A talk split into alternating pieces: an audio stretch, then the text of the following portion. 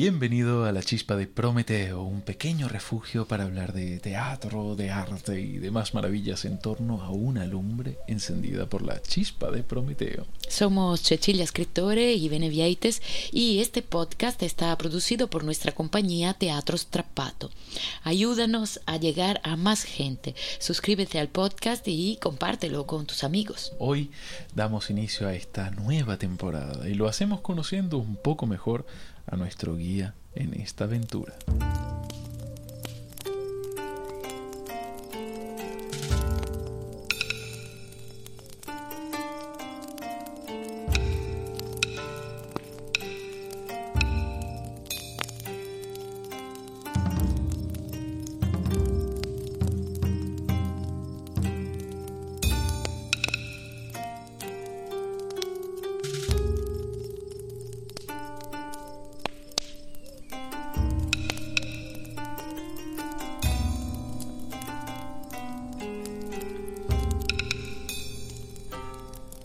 3 de septiembre de 1786.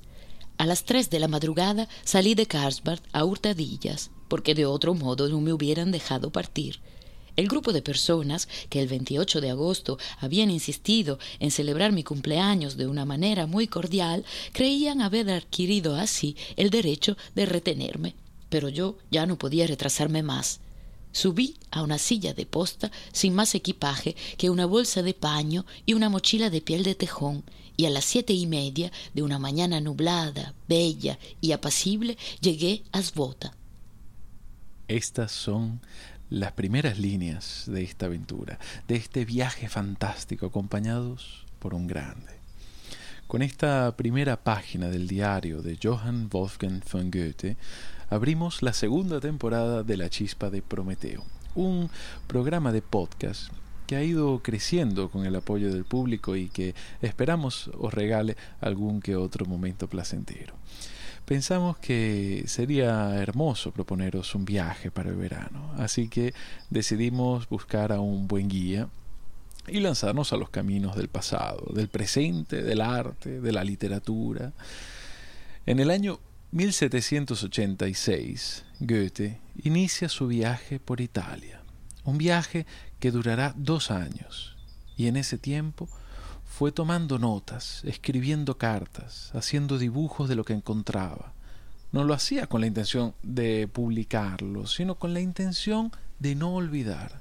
Algunos años más tarde decidió publicar un libro sobre su viaje a Italia y para ello reunió gran parte de estos testimonios en un volumen que, nos lleva desde el Brennero, actual frontera entre Austria e Italia, hasta la Sicilia más profunda. En esta temporada, una temporada un poco más breve, de siete episodios, vamos a acompañar a Goethe en la primera parte de su viaje hasta su llegada a Bolonia. Si el experimento funciona y es del agrado de nuestros oyentes, quizás completemos el viaje en, futuras temporadas.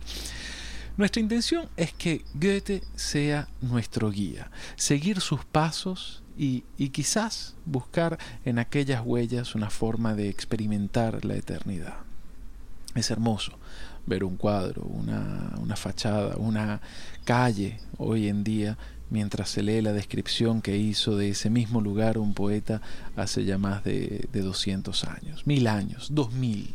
Y esto, esto, este será precisamente nuestro juego. A esto jugaremos en los próximos meses, a, tocar el tiempo con la yema de los dedos.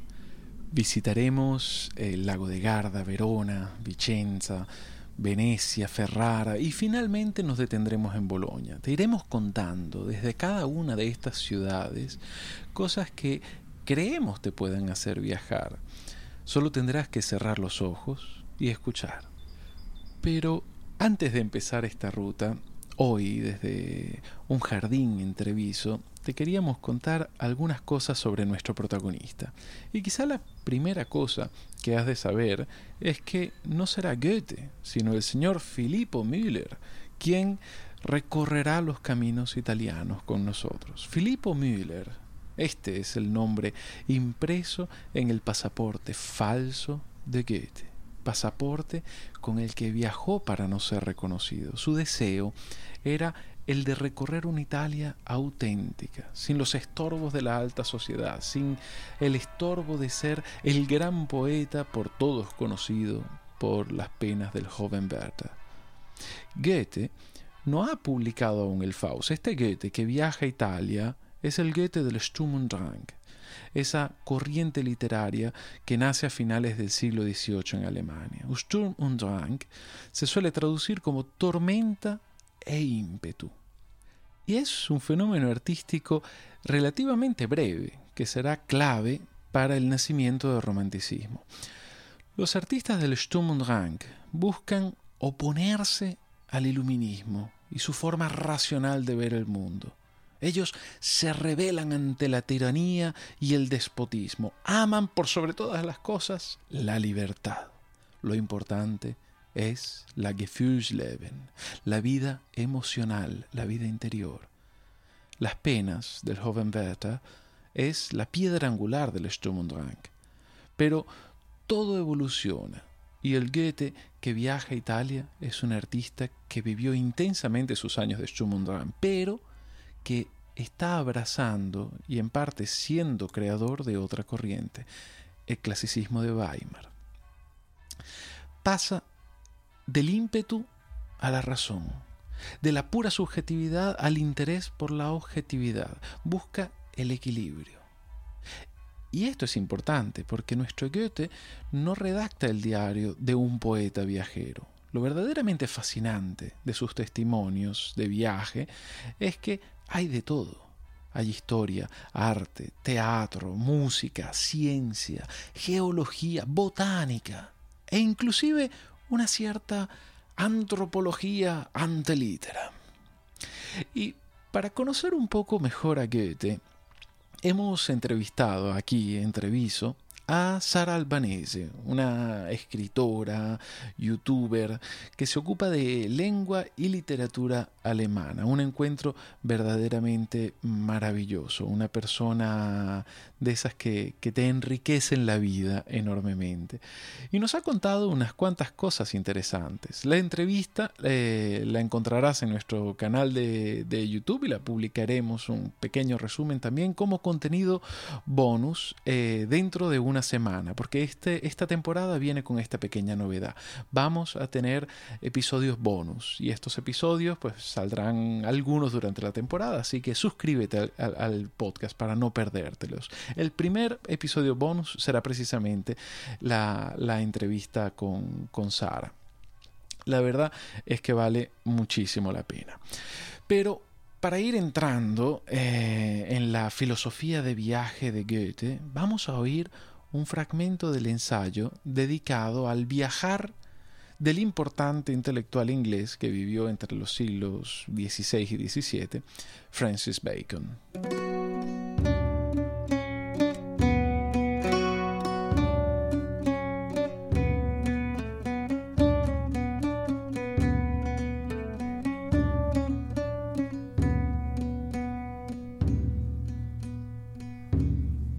Viajar en el tipo más joven es parte de la educación.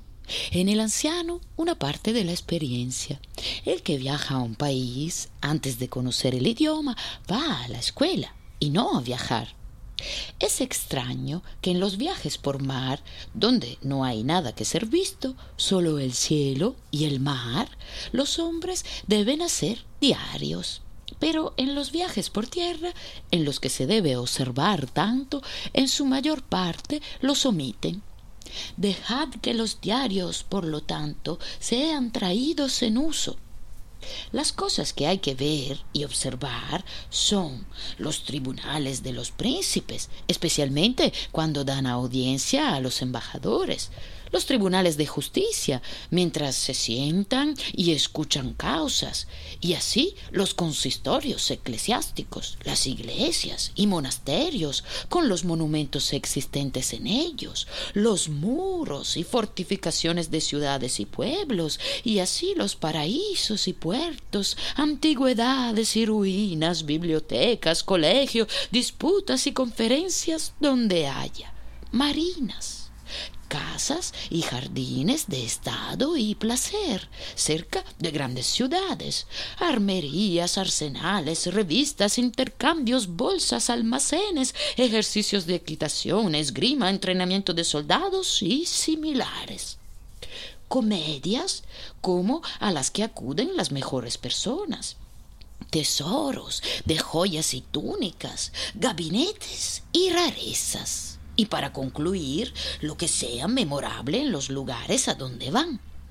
En cuanto a los triunfos, las máscaras, las fiestas, las bodas, los funerales, las ejecuciones capitales y tales espectáculos, los hombres no deben ser tenidos en cuenta. Sin embargo, no deben ser descuidados.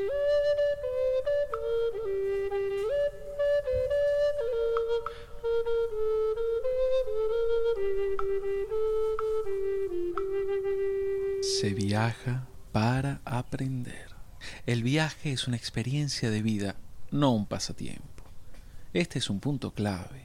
De hecho, la intención de esta temporada es entrar en la idea del viaje de autoformación, algo que creo que es importante, quizá hoy más que nunca. Esta es la filosofía de viaje que para nosotros tiene sentido. Evidentemente nada tiene que ver con el bulímico modo de entender el turismo de hoy en día, donde reinan la velocidad, la, la, apariencia, el banal coleccionismo, la exoticidad. El viaje es una experiencia de vida, una experiencia importante en la que intentamos comprender mejor el mundo, quizás para comprendernos mejor a nosotros mismos. Entonces, tiene sentido. De otra forma, el viaje se convierte en, en una fuga de la propia vida, de la propia realidad. Se suele decir que hasta el infierno es fascinante si se va solo como turista. y esta irónica afirmación esconde, esconde una gran verdad, y es que el turista jamás podrá conocer la esencia de un lugar, a diferencia del viajero. El viajero se sumerge en el mundo, el turista flota en él. Creo que tenemos que aprender a ser viajeros y evitar a toda costa ser turistas. Y no es una diferencia de forma, sino de substancia, de actitud, de sentimiento. Filippo Müller es un viajero que de haber viajado con el nombre de Goethe habría sido un turista. Habría sido invitado a celebraciones especiales, le, le habrían sido mostradas las exoticidades de cada, de cada lugar. Vamos, todo aquello que poco tiene que ver con la vida real de la gente que en esos lugares vive. A nosotros nos fascina la idea de seguir a Filippo Müller, el hombre anónimo, con alma de poeta, que recorre los caminos de Italia en su Gran Tour. Y el Gran Tour es un fenómeno interesante. El Gran Tour es un fenómeno que inicia a finales del siglo XVII y dura aproximadamente un siglo y medio. El Gran Tour es una especie de rito iniciático, rito de iniciación para intelectuales y aristócratas. Tenemos que imaginarnos cuán difícil y costoso tenía que ser viajar en pleno siglo XVIII. Era algo que, pues, que solo unos pocos se podían permitir, pero, pero el viaje es cultura, el viaje es formación, es importante ver el mundo. La reina de Inglaterra en el siglo XVI lo sabía y es precisamente ella, Elizabeth I, quien crea la primera beca de viajes, financia el viaje por Europa de personas prometedoras. Era importante conocer el mundo, abrirse a nuevos horizontes.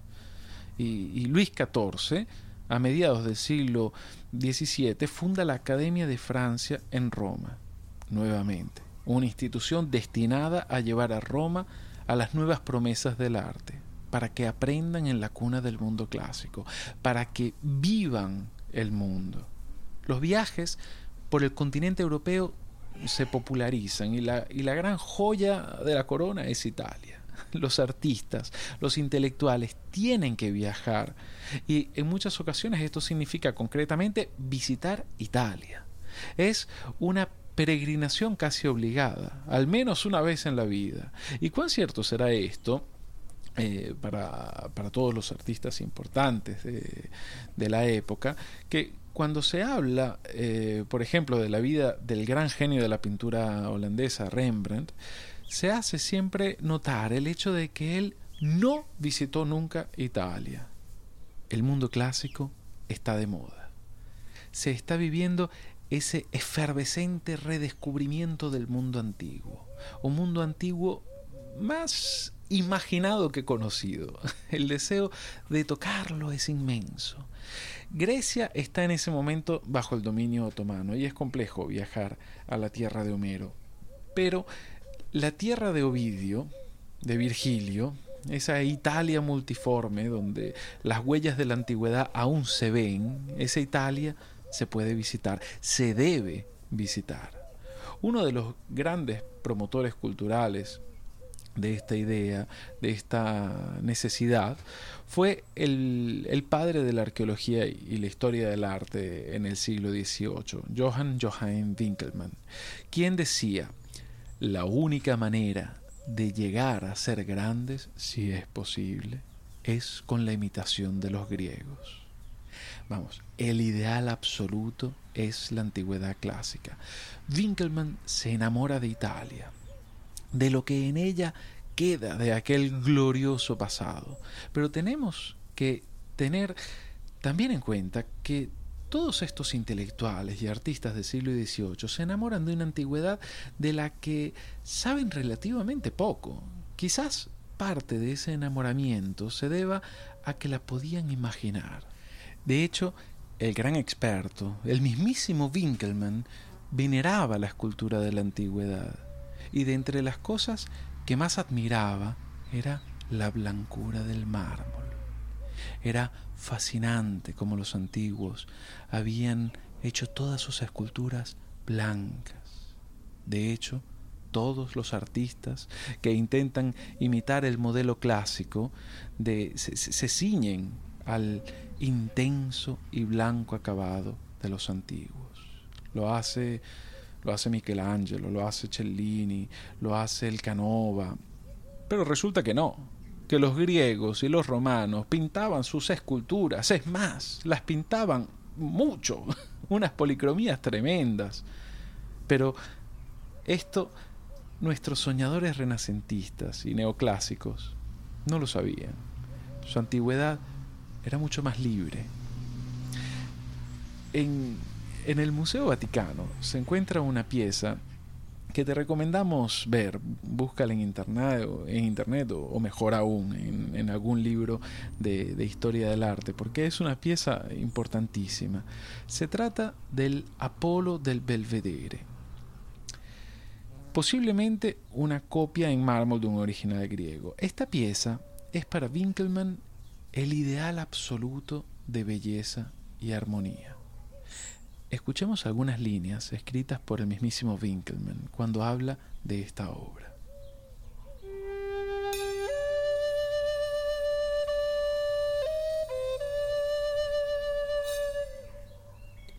Toda descripción es una cifra idealista que mide la intención y la concreción del arte. Es necesaria una mirada tranquila para atisbar sus secretos. Allí donde los poetas han cesado, el artista ha comenzado, unas veces deificando el silencio y otras revelando su silueta invencible de imagen eterna y remota del mundo que no vacila, paisaje descubierto de la razón que derrama la riqueza multiforme de la naturaleza, de la profundidad del sentimiento inconcebible.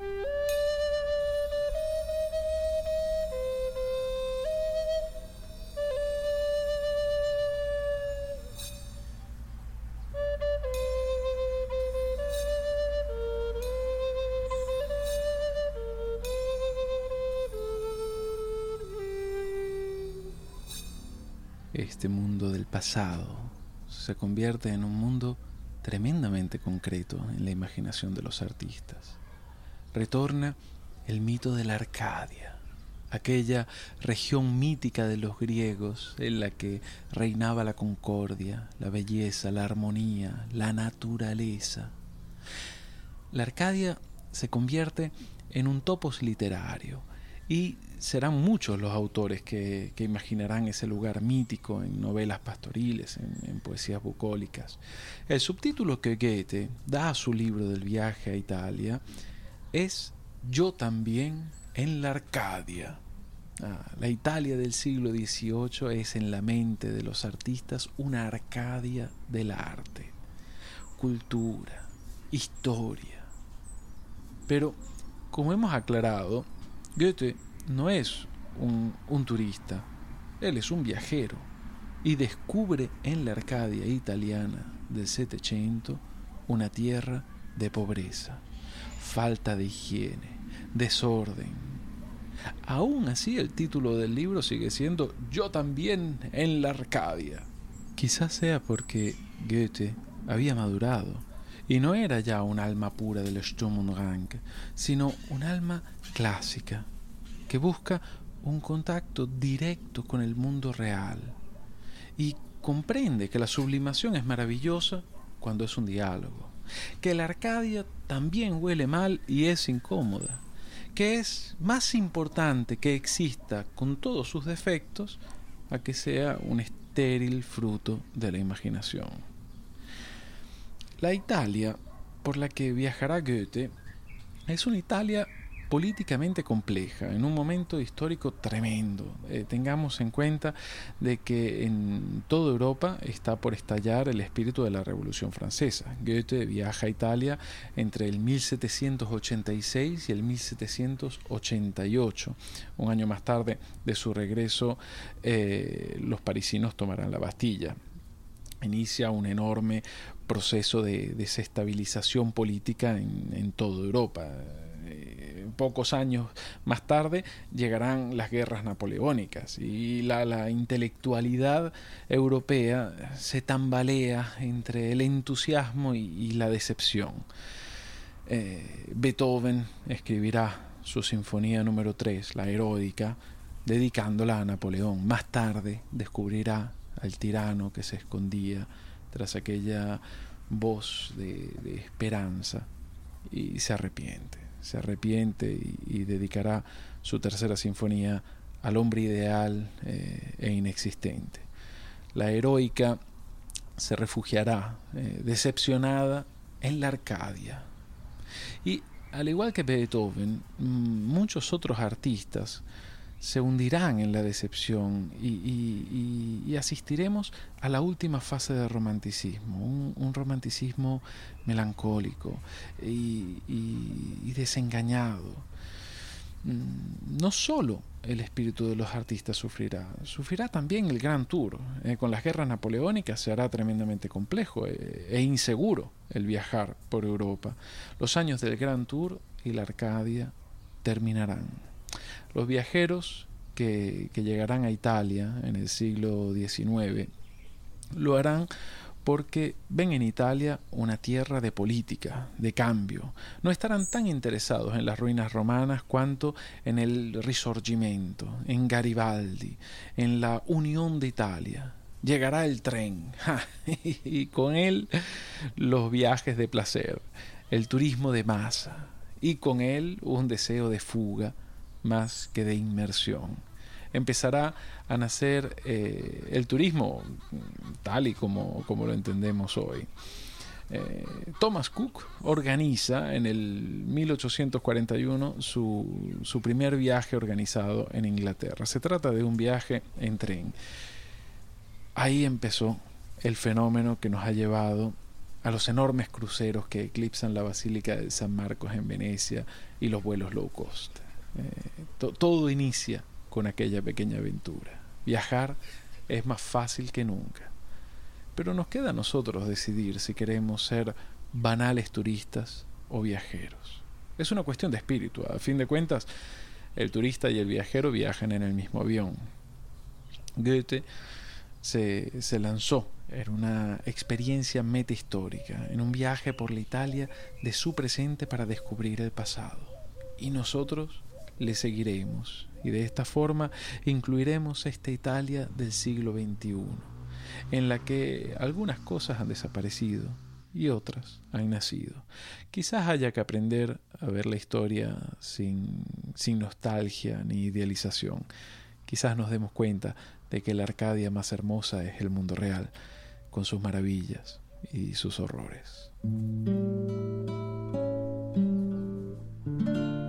Este viaje no ha hecho más que empezar. En un par de semanas te llevaremos a las ruinas de un castillo, a un lago que ha inspirado a poetas, a un lugar maravilloso. Si te suscribes a la chispa de Prometeo, ayudarás a que nuestro programa pueda llegar a mucha más gente. Para que esta lumbre se mantenga encendida, puedes sumarte a nosotros en Patreon. Somos Teatro Strapato y nos puedes encontrar también en Facebook e Instagram. Instagram. Esperamos que tu curiosidad y ganas de viajar te vuelvan a traer a la chispa de Prometeo dentro de dos semanas. Por el momento os deseamos unos días con muchas chispas y fuegos maravillosos.